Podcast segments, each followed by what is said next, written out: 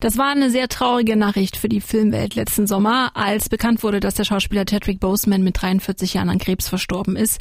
Die Mehrheit kennt ihn als Black Panther aus den Marvel-Filmen, aber er hat auch abseits vom Superhelden-Universum viele, viele Filme gemacht. Über Chadwick ist jetzt eine 20-minütige äh, Doku, ein Porträt auf Netflix rausgekommen, Chadwick Boseman, A Portrait of an Artist. Darin erzählen Wegbegleiter, also Schauspieler und Regisseure, über die Arbeit mit Chad, wie sie ihn liebevoll nennen.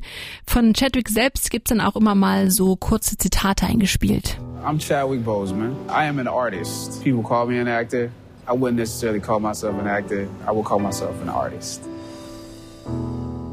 Es geht vor allem darum, wie er gearbeitet hat, wie krass er sich in seine Rollen hineinversetzt hat. Und das finde ich auch gut. Es ist jetzt keine rührselige Doku, die jetzt irgendwie auf die Tränendrüse drückt, sondern man lernt nochmal sehr, sehr viel über den Künstler Chadwick Boseman.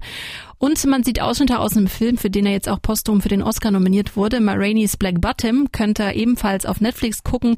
Darin spielt er einen Jazzmusiker. Also wenn ihr Marvel-Fans seid oder euch auch generell für ihn als Schauspieler interessiert, dann guckt euch das Porträt an. Wie gesagt, sind nur 20 Minuten, das guckt man schnell weg. Und ähm, die Doku ist außerdem nur für 30 Tage zu sehen.